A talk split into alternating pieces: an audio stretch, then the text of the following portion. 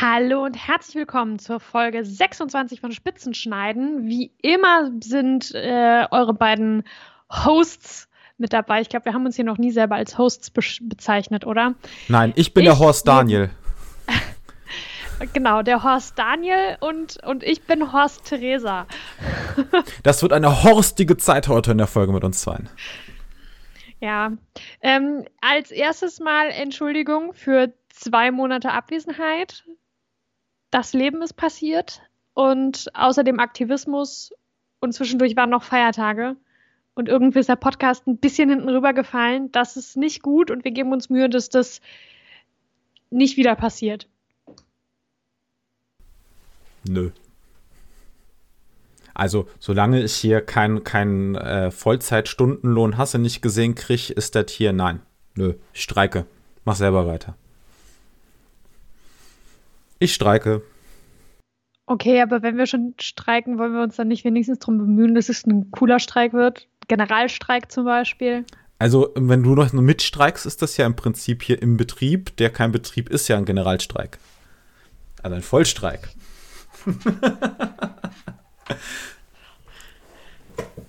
okay, wir haben heute ein Thema mitgebracht und ein Interview geführt.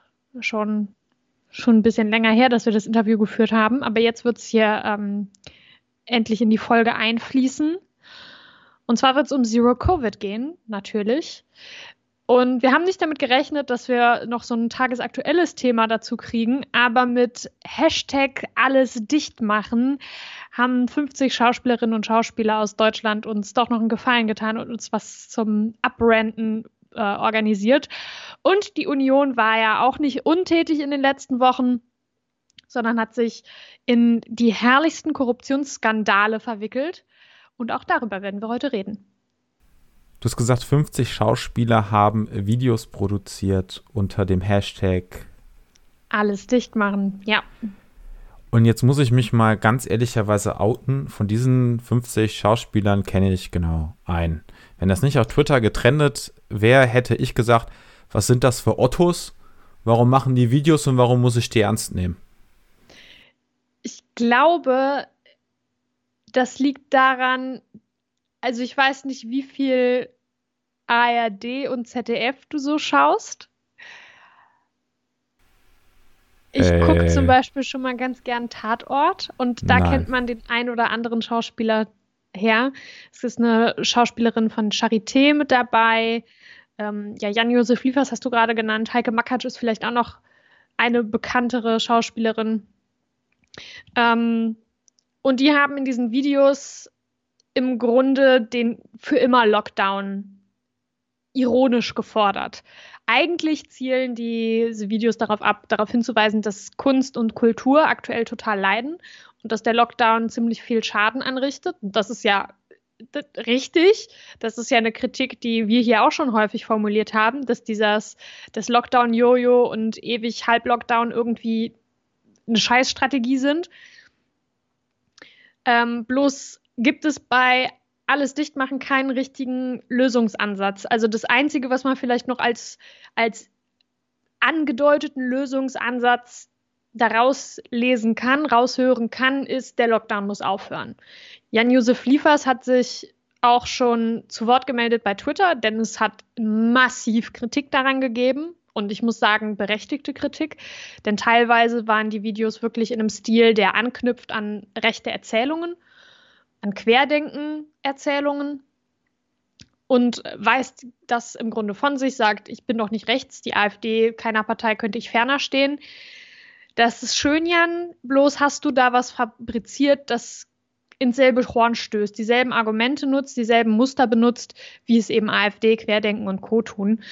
Die ganze Aktion wird auch schon durch die Hauspresse der Rechten gereicht, ganz mit größter Begeisterung. Und es ist nicht gut.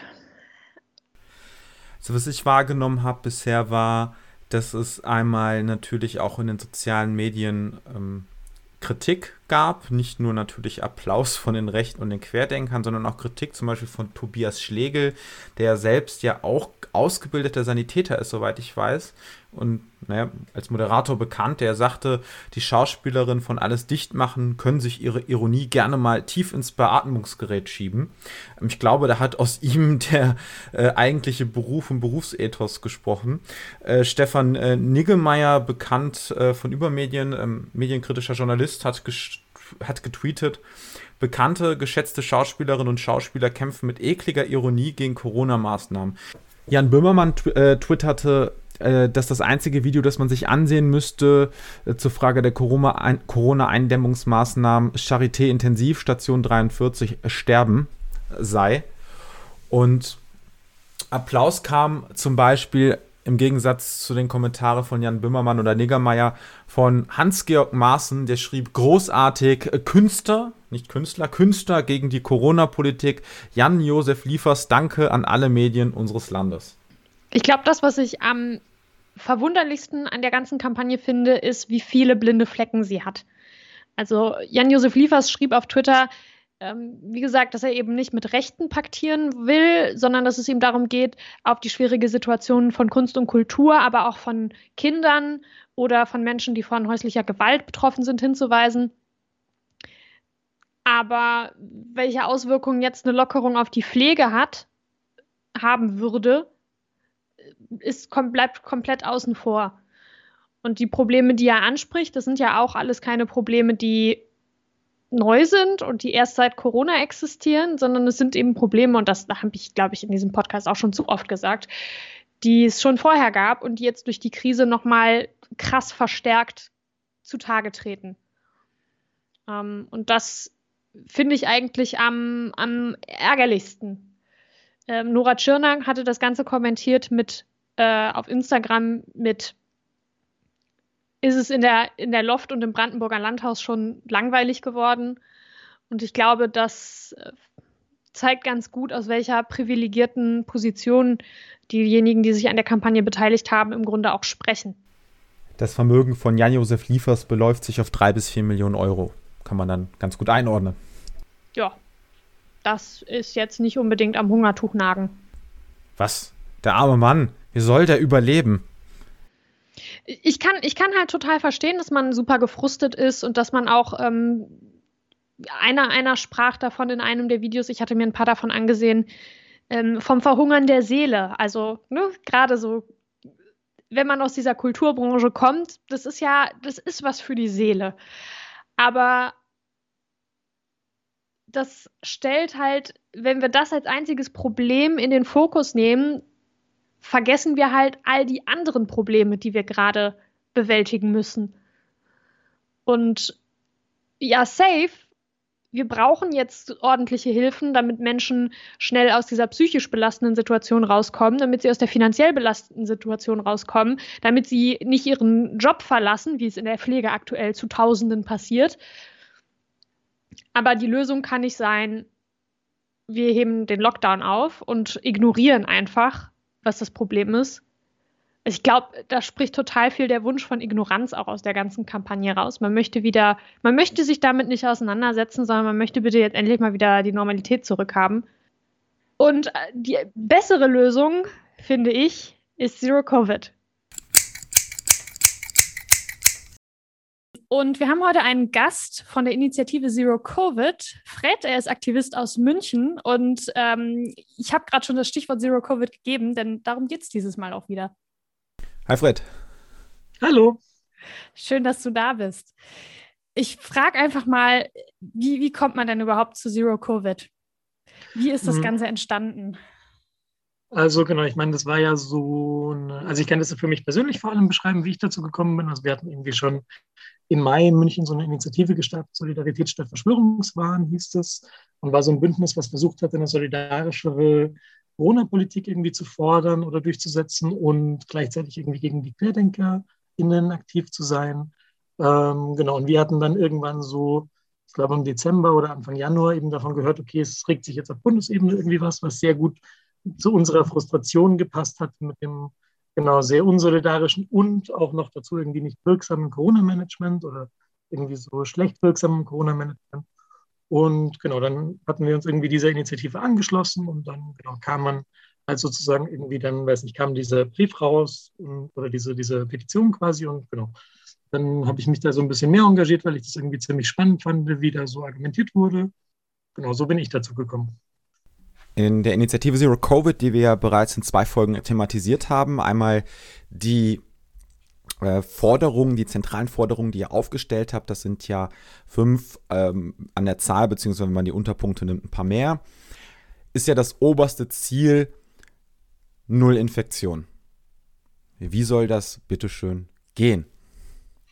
Hm, also ich meine, die ist erstmal die Frage sozusagen, was ist denn die Alternative zu Nullinfektion? Also wir sehen ja, dass wir an einem Punkt sind, wo jetzt gerade, ich weiß nicht, die dritte Welle definitiv begonnen hat, definitiv an Geschwindigkeit zunimmt. Wir haben jetzt irgendwie in Bayern, ich glaube, heute wurde irgendwie die Notbremse gezogen.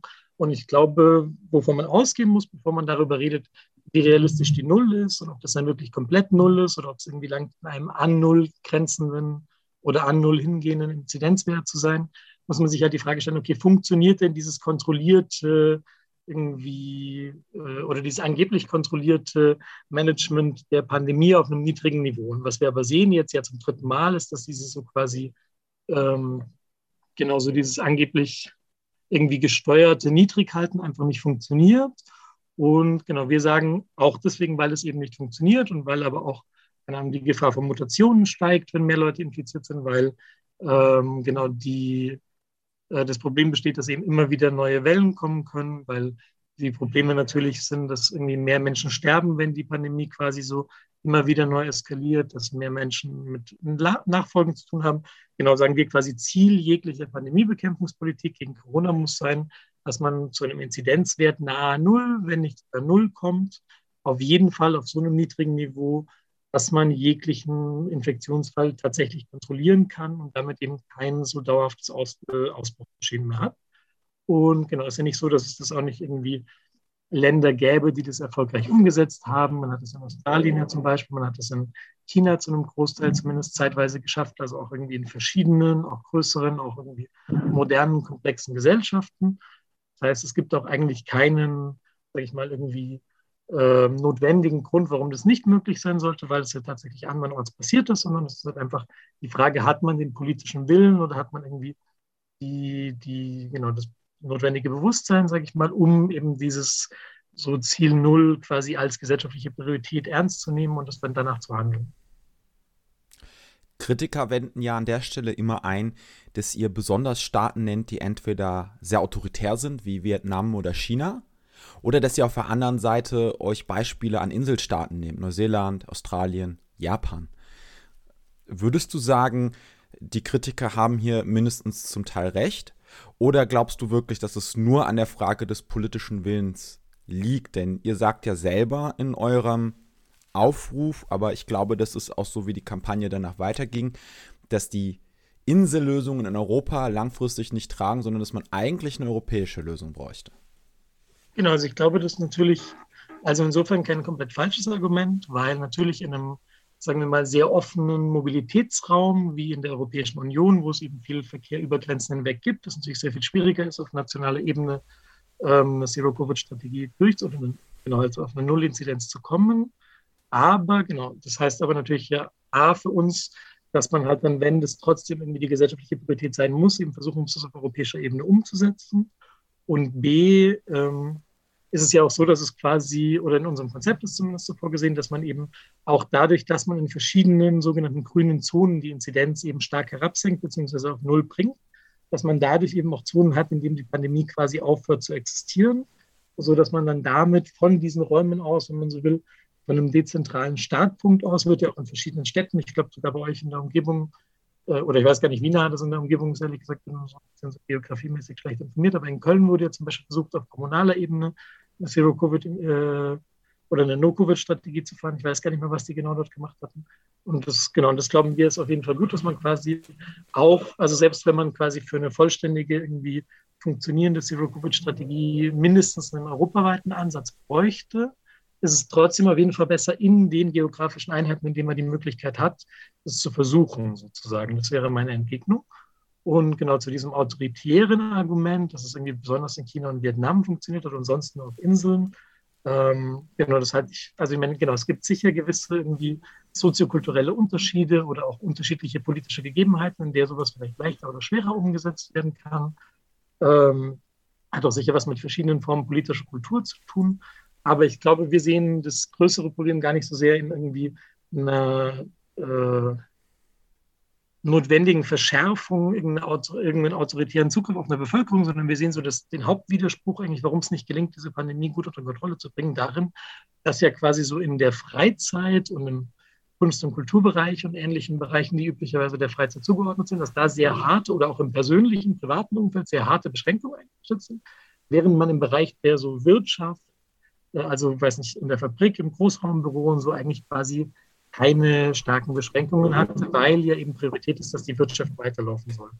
Und genau, ich finde so dieses Argument von, das würde halt irgendwie sehr autoritär sein oder müsste autoritär umgesetzt werden, ist halt so ein bisschen inkonsequent, was wir jetzt quasi im Privatleben oder im, äh, in eben den Bereichen, die schon reguliert, reguliert sind, erleben, ist ja eine extreme Autorisierung. Also ich, weiß nicht, ob ihr das mitbekommen habt oder die Hörerinnen das mitbekommen haben. Es gab ja diesen einen Fall, wo zum Beispiel sich irgendjemand im Park in Hamburg umarmt hat und dann wurde er gleich irgendwie mit einem Streifenwagen und ich war dann verfolgt und krass Police. Also das ist ja schon extrem autoritär. Also ich kann mir nicht vorstellen, was autoritärer wäre als so eine random, oder ich, meine, ich kann mir sehr viele Sachen vorstellen, die autoritärer wären, aber es ist eine sehr autoritäre Herangehensweise. Und genau, das heißt, ich glaube, die Frage, die man sich ja eigentlich stellen muss, sind wir irgendwie als Gesellschaft denn Willens, auch die Wirtschaft zu begrenzen und auch da irgendwie tatsächlich verbindliche Regeln, verbindliche Beschränkungen einzuführen? Und ist es denn wirklich autoritär, wenn wir sagen, nicht notwendige, nicht genau gesellschaftlich notwendige Bereiche der Arbeit werden auch reguliert? Ich glaube, das ist eher die spannende Frage.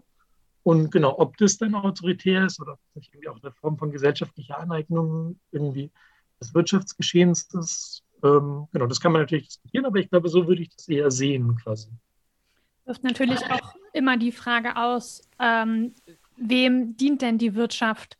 Ist die, ist die Wirtschaft da als, als Selbsterhaltungs aus, aus Selbsterhaltung, die Wirtschaft um der Wirtschaft willen, oder ist die Wirtschaft da, um dafür zu sorgen, dass alle ein gutes Leben führen können? Und wenn die Wirtschaft aber der Grund dar, dar, dar, wenn die Wirtschaft aber zu dem Grund wird, weswegen wir kein gutes Leben führen können, dann ist es absolut notwendig, das auch zu hinterfragen. Abs ja. Auf jeden Fall, genau, würde ich komplett zustimmen.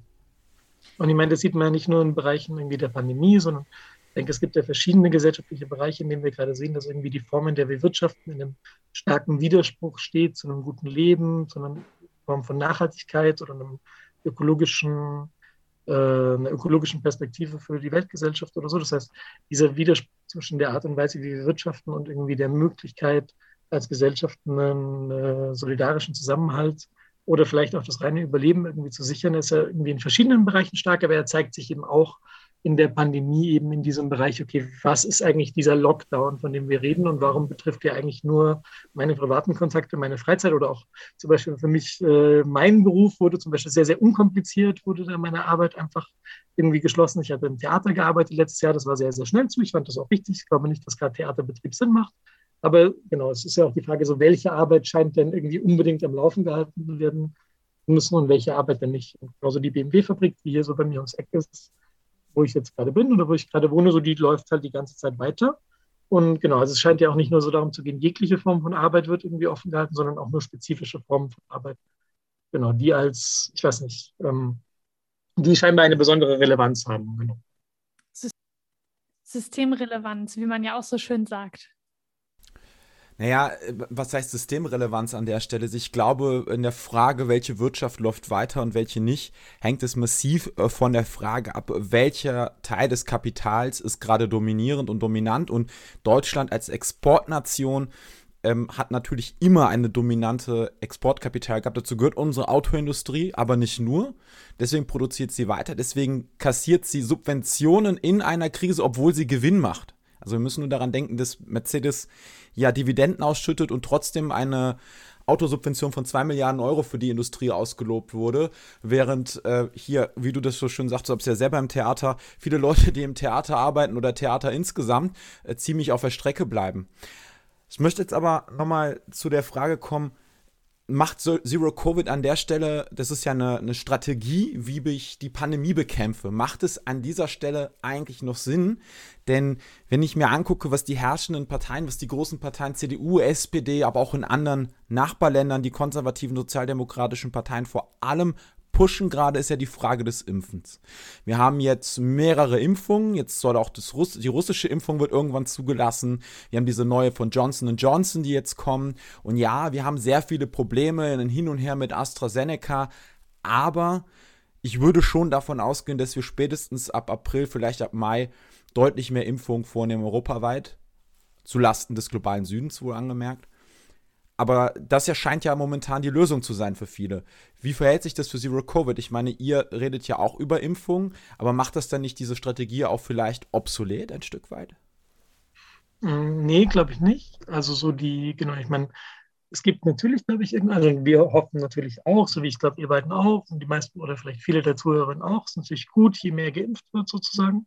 Und es ist auf jeden Fall wahrscheinlich der zentrale Weg aus der Pandemie irgendwie so langfristig. Aber wir sehen ja gerade so, wir sind direkt in der dritten Welle und wir haben wieder das Problem, dass es halt erneut nicht erkannt wird, dass wenn wir jetzt schon irgendwie steigende Zahlen hatten und nicht irgendwie mh, hm, gegengesteuert wird, dass in einigen Wochen auch die Krankenhausbelegungen wieder steigen werden, auch die Intensivstationenbelegungen wieder steigen werden, auch die Todeszahlen wieder steigen werden. Das heißt, wir, und wir sind auf keinen Fall in einer Situation, wo jetzt zu dem jetzigen Zeitpunkt genug geimpft wurde, damit irgendwie nicht nochmal eine dritte Welle auf uns zukommt, die genauso heftig wird wie die zweite Welle, die ja äh, auch nochmal in ihrer, in ihrer Heftigkeit deutlich schwieriger war als die erste Welle. Und was man natürlich mitbedenken muss, sozusagen, wenn man irgendwie ähm, ja diese Perspektive mit reinnimmt, dass quasi je mehr Menschen sich infizieren, nicht nur irgendwie Folgeschäden entstehen, sondern auch die Mutationswahrscheinlichkeit so unglaublich äh, oder so die Mutationswahrscheinlichkeit auch ansteigt, ähm, genau, dann ist es quasi sozusagen kein Widerspruch, sagen, okay, langfristig ist zwar die Impfung der Weg, aber wir müssen trotzdem versuchen, jetzt zum Beispiel diese dritte Welle zu verhindern und wir müssen quasi trotzdem generell versuchen, zumindest in geografischen sozialen Räumen, wo das eben möglich ist, und wir sagen, in Europa ist es auf jeden Fall möglich, die Infektion allgemein so niedrig zu halten, weil genau, selbst wenn wir hier irgendwie die Impfungen durchsetzen, du hast ja gerade schon angesprochen, Daniel, das ist ja sowieso irgendwie quasi so ein bisschen so ein äh, impfnationalistisches Spiel ist, dass man da quasi halt darauf setzt, dass man Deutschland schon geimpft haben wird bis, ich weiß nicht, Herbst oder sowas. Ähm, so ist die Pandemie ja noch nicht vorbei und ist ja auch die Gefahr von Mutationen noch nicht vorbei. Und ist ja auch nicht die Gefahr vorbei, dass quasi Mutationen entstehen, die dann, gegen die dann die Impfungen, die wir schon hatten, gar nicht mehr wirken, zum Beispiel. Also es kann ja auch sein, dass quasi, ähm, selbst wenn die Bevölkerung geimpft ist, wir dann an einem Stand von der Pandemie sind, an dem ähm, quasi dann dieser Impfstoff irgendwie gar nicht mehr wirkt. Genau, deswegen ist auf jeden Fall, glaube ich, ähm, genau, momentan noch nicht so, dass es irgendwie in einem Widerspruch zu einer Impfstrategie steht oder sich dadurch überholt hat. Man, natürlich ist es unglaublich ärgerlich zu sehen, dass jetzt irgendwie zum dritten Mal man irgendwie so diese Vorläufer von einer großen Welle hat und dass irgendwie anscheinend wieder die gleiche Strategie gefahren wird, die nicht funktioniert. Fand es ganz interessant, ich habe das selber nicht gesehen, aber meine Partnerin hat es vorhin am Telefon kurz erzählt, dass irgendwie heute, ich glaube, Karl Lauterbach eine Pressekonferenz hatte, wo er sagt, okay, wir werden eh wieder einen Lockdown haben. Wir können uns nur entscheiden, machen wir den jetzt oder machen wir den in drei Wochen, wenn es wirklich gar nicht mehr anders geht. Weil wir erst dann wieder verstehen, dass es diese Zeitverzögerung gibt. Und genau, natürlich ist es ärgerlich, dass wir diesen, diesen quasi dieses scheinbare Unfähigkeit zu lernen irgendwie haben. Aber das heißt nicht, dass es nicht auch jetzt immer noch eine sinnvollere Strategie wäre, als dieses Scheiternde zu kontrollieren, was einfach nicht geht auf dem niedrigen Niveau. Ähm, du hast gerade die Mutationen angesprochen und da ist es in Essen so, ich bin äh, im, im Ausschuss für Soziales und Gesundheit und dort ist vor, ich glaube, vor drei Wochen, vor vier Wochen das erste Mal darüber gesprochen worden, dass die englische Mutation, die Kent-Mutation äh, in Essen in ungefähr 10 Prozent aller, bei allen Corona-Infektionen nachgewiesen wurde. Und dann beim nächsten Treffen hieß es quasi, es sind jetzt schon über 40 Prozent. Und es wird davon ausgegangen, dass diese Mutation im Grunde auch das, das ursprüngliche Virus ähm, verdrängt und quasi zum neuen Standard wird. Und während das mit den Impfungen an der Stelle zum Glück noch nicht so problematisch ist, weiß man nicht sicher, ob das bei anderen Mutationen wie der äh, südafrikanischen oder der brasilianischen, ähm, ob das da immer noch greift und ähm, je mehr Infektionen es weltweit gibt, du hast es gerade schon angesprochen, desto größer ist auch das Risiko, dass der Virus nochmal mutiert. Und ich finde, das ist eine unheimliche Perspektive, dass es im Grunde aktuell politisch gesehen keinen richtigen Plan B zu den, zum Impfen gibt. Wir impfen und wenn alle durchgeimpft sind, dann ist das okay. Und dann ist es vorbei. Aber wir, wir, haben keine, wir haben keine Strategie, wenn die Impfung auf einmal versagt, weil vielleicht irgendwo die Mutation herkommt, bei der die Impfung gar nicht mehr anschlägt. Die Frage ist, ich bin mir gar nicht so sicher, ob es keine Strategie gibt an der Stelle. Also in der Zero-Covid-Kampagne, aber auch in dem schönen Buch Corona-Krise Kapital, was ja einige der Begründer von Zero-Covid geschrieben haben. Das haben wir auch schon mal in einer Folge besprochen. Den Link setze ich euch unten rein. Geht es ja darum, dass man sagt, man möchte die Wirtschaft so gut es geht am Laufen halten. Diese Flatten the Curve-Strategie dient ja nur dazu, die Krankenhäuser nicht zu überlasten, also quasi die Anzahl der Toten und Angesteckten zu strecken. Also im Prinzip nicht darum, Menschenleben zu retten, sondern es nur langfristig zu strecken. Und ich glaube, dass das auch hier aktuell äh, die Strategie ist, also nach wie vor, und man bei der Frage der Mutationen und Mutanten einfach hofft. Also ich glaube, da ist das Prinzip Hoffnung tatsächlich äh, das Ausschlaggebende. Und was mich an der Frage, bei der Frage von Impfung oder auch der Frage der Schnelligkeit der Impfung, weil das ist ja jetzt vielleicht auch mit ausschlaggebend. Wir müssen schnell impfen, damit die Mutationen, also damit die Mutationen stoppen, damit es nicht mehr zu neuen Mutationen kommt. Ist es nicht vielleicht sinnvoller, an der Stelle dann nicht Zero Covid zu unterstützen, sondern vielleicht eine Kampagne wie Right to Cure? Also, das ist ja die Kampagne, eine Bürger, europäische Bürgerinitiative, die die Patente freigeben möchte. Weil das, was wir jetzt brauchen, ist eine massive Produktion der Impfstoffe. Die kann nicht anlaufen. Manche begründen es, weil die Rohstoffe fehlen. Andere sagen, das stimmt nicht. Ich behaupte, es liegt vor allem an der Frage der Patente. Die müsste man freigeben. Wie, wie steht ihr bei Zero Covid dazu? Muss man das in einer Zero Covid Strategie mitdenken oder muss man sich vielleicht stärker auch darauf fokussieren? Also ich sehe da genau keinen Widerspruch. Einmal, weil das eigentlich, ich meine, wir haben ja diese fünf zentralen Forderungen, wir hatten uns am Anfang schon mal eingestimmt und das, genau, ich glaube, die letzte, äh, also auf jeden Fall eine von diesen fünf ist eben, dass quasi eine Pandemie nicht national bekämpft werden kann und deswegen Impfstoffe sofort irgendwie für den globalen Bedarf soweit möglich ähm, produziert werden müssen und dass Patente dem nicht im Weg stehen dürfen und dass deswegen auch Patente, äh, die ja im Endeffekt auch so eine Form von Widerspruch zwischen der Art zu wirtschaften und irgendwie einer Form des gesellschaftlichen, äh, solidarischen Zusammenlebens irgendwie sind, äh, aufgehoben werden müssen. So, wir sind auf jeden Fall finden das genau sehr, sehr wichtig. Ähm, genau, ich glaube, gut kann man sich dann immer so fragen, okay, ist es jetzt irgendwie so ein zeitliches Problem quasi, dass man wirklich nur diese Sache fokussieren sollte. Ich glaube aber gar nicht, dass ich widerspreche. Also wenn ich mir zum Beispiel anschaue, was ich jetzt gerade bei Zero Covid mache, also ich bin zum Beispiel in der Lokalgruppe in München unter anderem aktiv und da hatten wir ähm, ich weiß gar nicht mehr wann, aber auf jeden Fall anlässlich irgendwie der WTO-Verhandlungen, wo es eben um die Aussetzung dieses Patent Waiver ging, also um diese internationale Initiative, genau, die auch, die sich Riot to ja auch, ja auch bezieht, oder wir uns auch beziehen, aber eben eine von diesen maßgeblichen Initiativen auf staatlicher Ebene, dass in der WTO eben die Patente und andere Beschränkungen auf geistiges Eigentum für die Lösung der Pandemie ausgesetzt werden.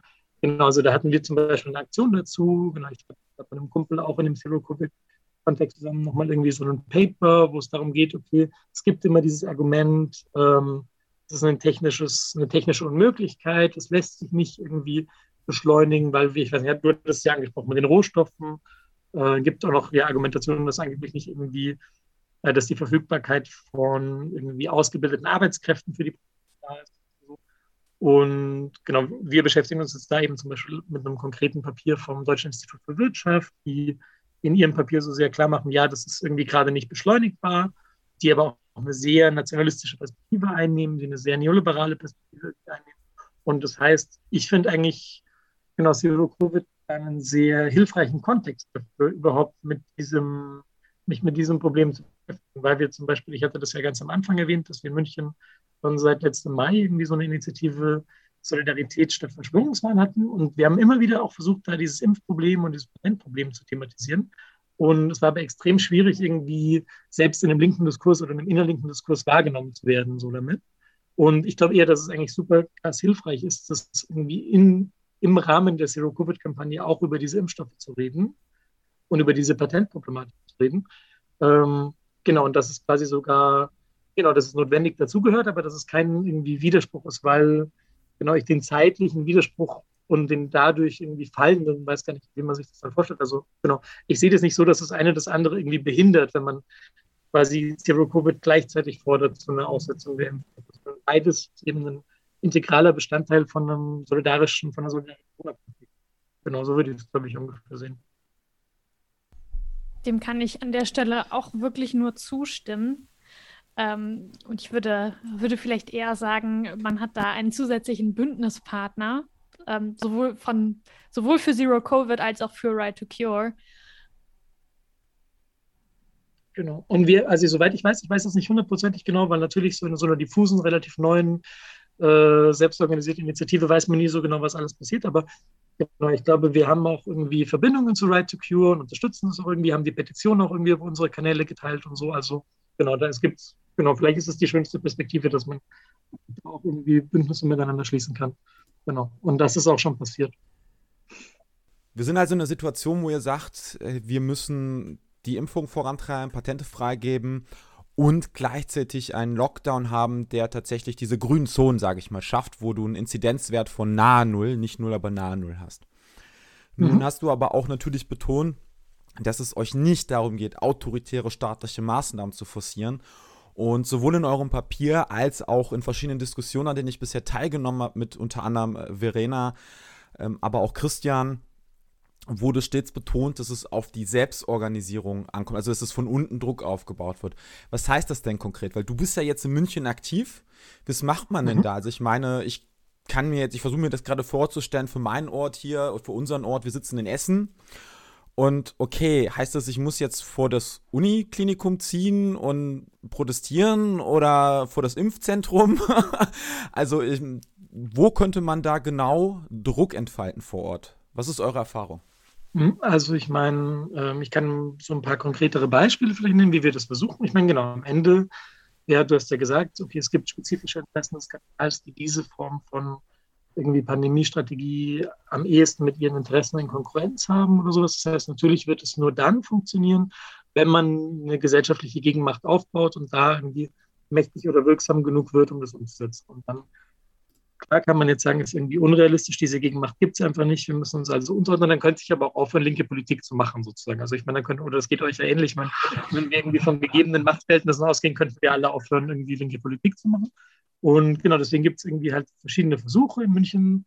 Genau, einmal tatsächlich, unserer Meinung nach sind solche Sachen, wie du gesagt hast, man geht irgendwie vor Orte, an denen Entscheidungen getroffen werden. Wir waren zum Beispiel, habe ja vorhin kurz diese Impf, äh, diese Patentaktion oder diese Aktion zum Thema äh, Patentfreigabe erwähnt. Genau, der München ist ja das Europäische Patentamt. Das heißt, wir waren dort, haben irgendwie uns mit Initiativen, Zero-Covid-Initiativen aus anderen Städten, in denen es auch jeweils Patentämter gibt. So, ich glaube, unter anderem Leute aus Prag und Warschau waren dabei. Ich weiß gar nicht, wer noch. Und die sind halt auch jeweils für ihren Patentämtern gestanden. Klar kann man sagen, okay, ist halt ein bisschen so lächerlich, vielleicht auch stehen halt so 30, 40, 50 Leute irgendwo rum.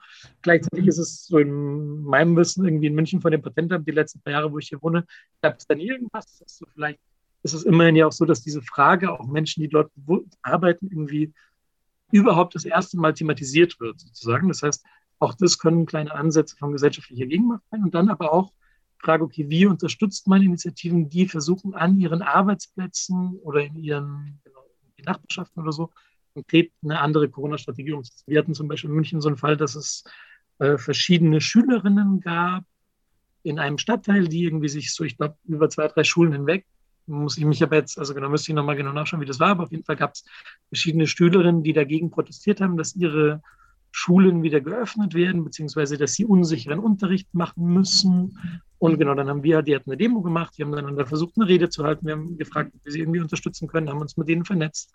Ähm, genau, es gibt irgendwie, ich weiß gar nicht, das ist dann auch in München, genau, gibt es jetzt gerade irgendwie verschiedene äh, Initiativen zu den IG Metallstreiks, also auch in Bayern. Ich weiß gar nicht, ob bundesweit, aber ähm, Genau, und da gibt es halt auch irgendwie Solidaritätskomitees, die diesen Streit unterstützen, Streik oder diese Streiks unterstützen, diese Tarifrunden unterstützen.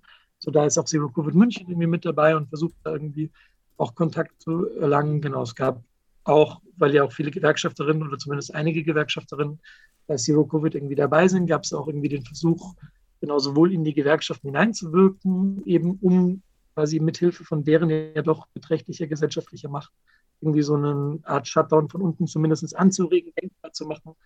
Ähm, genau, und es gab ja auch, und genau, und ich glaube, dass wenn irgendwie sozusagen an solchen Initiativen weitergearbeitet wird, kann das auch sehr schnell gehen, dass sowas erfolgreich ist. Ich weiß nicht, ob ihr das auch ähnlich verfolgt habt, und so würde mich interessieren, eure Perspektive darauf, weil das für mich damals sehr eindrucksvoll war, dass in Spanien und Italien auch sehr lange in der ersten Welle noch die Industriebetriebe offen waren. Und dann gab es so ganz vereinzelt, kaum wahrnehmbare Streiks in den dortigen Fabriken, die sich eben vor allem an diesem Thema Gesundheitsschutz äh, abgearbeitet hatten. Und dann wurden auch relativ zeitnah, vielleicht auch, weil es eh gemacht werden musste, also es ist natürlich nicht sagen, okay, irgendwie zwei, drei Streiks in der Autofabrik haben jetzt dazu geführt, dass die Strategie geändert werden musste.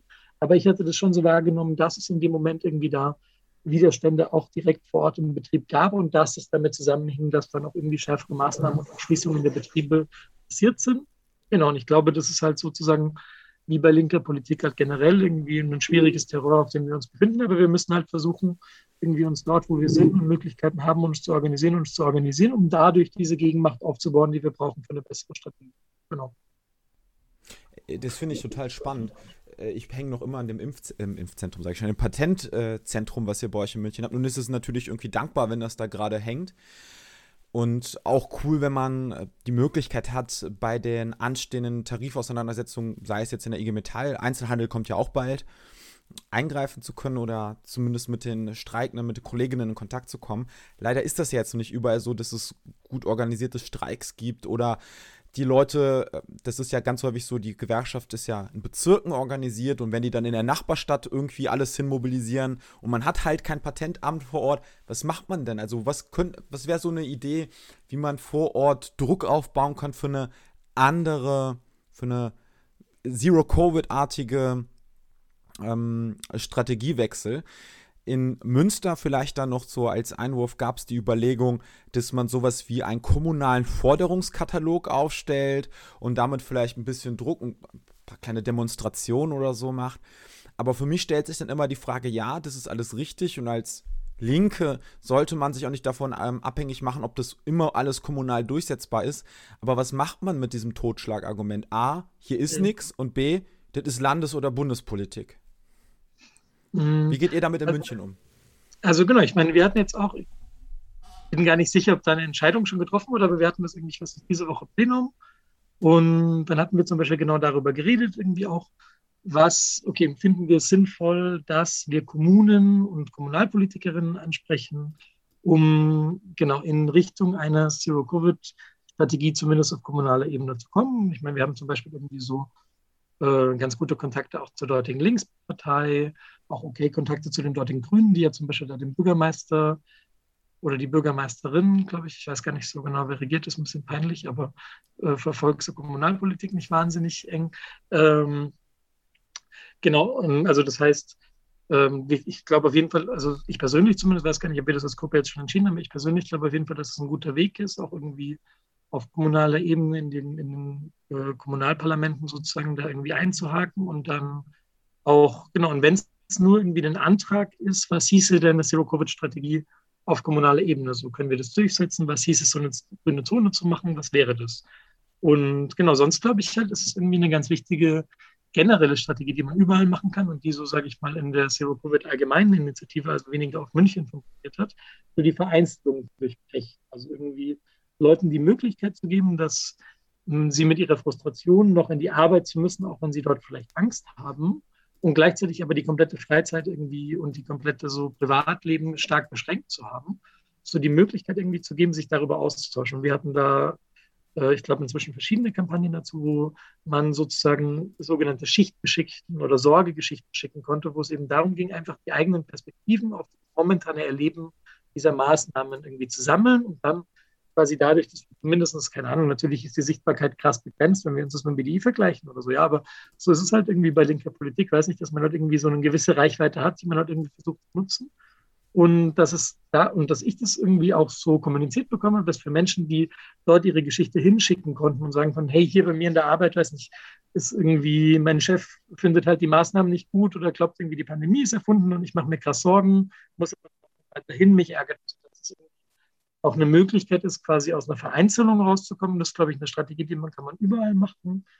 Ähm, genau, habe das auch bei mir in der Familie gemerkt, wo ich irgendwie viele Lehrerinnen und Lehrer so habe, die irgendwie ganz, wir hatten dann so eine Kampagne so am Beginn der Schulöffnungen, wo es dann so ein bisschen darum ging, okay, wie positionieren wir uns eigentlich dazu und wo wir dann so E-Mail-Vorlagen auch für ähm, dann die zuständigen Minister irgendwie verschickt hatten, um Menschen die Möglichkeit zu geben, wenn sie gerade nicht mit der Pandemie, mit dem Pandemie-Management einverstanden sind, sich da irgendwie zu also quasi eine Möglichkeit zu haben, jetzt zumindest mal seine Kritik zu formulieren und dabei zu unterstützen. Und das war für mich dann voll interessant, dass irgendwie so in meiner Family, wo ja schon so politische Leute und so, aber jetzt normalerweise nicht so, nicht so eng an der Politik, die ich jetzt mache, sage ich mal, dass man dann immer wieder so die Rückmeldung bekam, war voll schön, dass es so richtig gibt. Weil ich denke das schon die ganze Zeit, aber ich weiß nicht so genau, was ich damit machen soll. Und genau, und ich glaube, so, das sind halt verschiedene Wege, die man eigentlich überall machen kann. Und genau, zumindest versuchen kann man es halt. Was Besseres sind wir auch nicht gerade.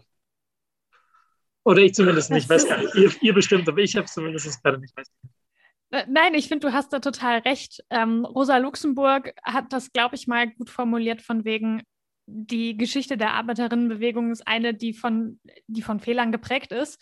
Durch Fehler lernen wir und ähm, entsprechend muss man auch einfach versuchen und gucken, was, was funktioniert und was gut klappt. Äh, und ich glaube, du hast absolut recht, dass man, dass es sinnvoll ist, Leuten Möglichkeiten zu geben, ja, der Einsamkeit und der Vereinzelung und dem persönlichen Frust entgegenzuwirken und auch klarzumachen, das, was du gerade persönlich erlebst, was du irgendwie als dein privates Problem betrachtest, das ist gar nicht so privat. Das ist was Systematisches und da kann man auch politisch drangehen und ähm, das politisch bearbeiten. Ja, und damit sind wir auch schon am Ende des Gesprächs angekommen. Vielen Dank, dass du da warst und dir die Zeit genommen hast, mit uns über Zero Covid zu reden.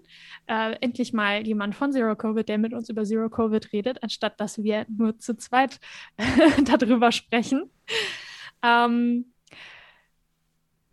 ja, danke auch. Hat richtig Spaß gemacht, auf jeden Fall.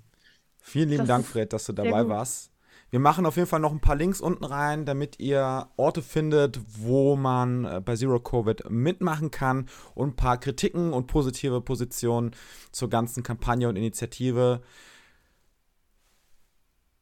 Bis dahin, Fred, bleib negativ. ja, ciao, ciao. Doch wie wir heute wissen, versaut die CDU nicht nur die Corona-Politik, nein, sie bereichert sich auch selber. Und zwar habt ihr alle zu Genüge von der CDU-Maskenaffäre mitbekommen, in die Sauter, Nüsslein und Löbel verstrickt sind.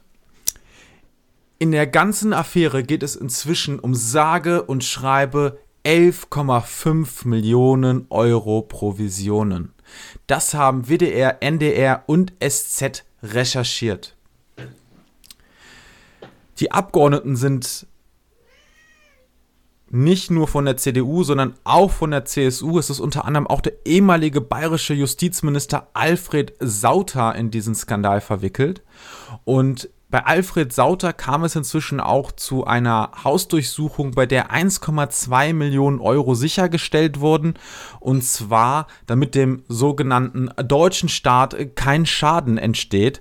Das heißt, äh, das Geld wurde als Vorsicht beschlagnahmt, falls Sauter tatsächlich äh, sich schuldig gemacht haben sollte, wovon man erstmal, glaube ich, ausgehen kann. Nicht eingerechnet in die ganze Affäre ist noch der beliebteste Mann Deutschlands, Armin Laschet.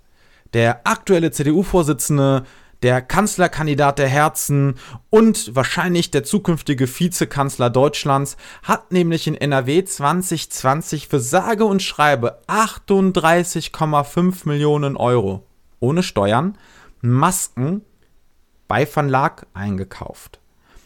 Ohne Ausschreibung. Und jeder, der von euch politisch aktiv ist, kennt es. Normalerweise wird jeder Scheiß ausgeschrieben und dann wird auf Cent und Pfennig geguckt, was ist das günstigste. Und das an der Stelle ist ja noch nicht mal das Überraschendste, das nicht ausgeschrieben wurde. Ähm, oder was heißt das Überraschendste? Aber es gibt ja einen Mittelsmann, der den Kontakt vermittelt hat. Und zwar der Sohn von Armin Laschet, der für Van Laak Werbung bei Instagram für die Hemden von denen macht. Denn Armin Laschets Sohn ist Influencer. Mo Mo Und damit meine ich Theresa, nicht. Theresa, Moment mal. Heißt das, das ist ja, das könnte ja, boah, könnte das ja fast als private Bevorzugung, also irgendwie so Bestechung, Korruption durchgehen? Könnte das? Ja, so im weitesten Sinne kann man das jetzt äh, schon. Kann man schon so sagen. Krass. Und eine Seite, die das sehr schön zusammenfasst, was da alles an Korruption in der CDU läuft, aktuell, ist lobbyunion.de. Die verlinken wir euch auch in den Quellen. Da könnt ihr nämlich nochmal nachlesen, denn der Massenskandal ist ja nicht der einzige in jüngster Zeit gewesen. Es gab auch den Skandal um Aserbaidschan und beziehungsweise um Deals mit der aser aserbaidschanischen Regierung. Und auch Philipp Amthor äh, ist im vergangenen Jahr, oh Gott, es war sogar schon 2018. Hm. Corona macht einem das Zeitgefühl kaputt. Und damals war er verstrickt in die Augustus Intelligence, eine Firma, ähm, die ihn nach New York geflogen hat, dort in teuren Hotels untergebracht hat und an der er Aktienoptionen gehalten hat. Und die hat er dem Bundeswirtschaftsminister Altmaier ganz unverbindlich empfohlen. Außerdem für die Augustus Intelligence geworben hatten damals Karl Theodor zu, Karl Theodor zu Gutenberg von der CSU, der vielen noch bekannt sein dürfte für seinen Plagiatskandal, und der ehemalige Verfassungsschutzchef Hans-Georg Maaßen, der, naja, Anbiederung an Rechts und sowas, ihr kennt das. Das ist ja in der CDU gute Tradition seit Schwarzgeldkoffern, Schweizer Geldern und Helmut Kohl und äh, Schäuble und alle wissen nicht, woher eigentlich diese Spenden kommen. Daher gute Traditionen müssen auch in der CDU, CSU gepflegt werden. Danke fürs Zuhören heute bei Folge 26. Ich war euer Daniel. Und ich war eure, euer Horst Theresa. Bleibt horstig. Bis zum nächsten Mal. Ich glaube, besser, besser Horst Theresa und Horst Daniel als Horst Seehofer. Und damit euch allen noch einen schönen Tag.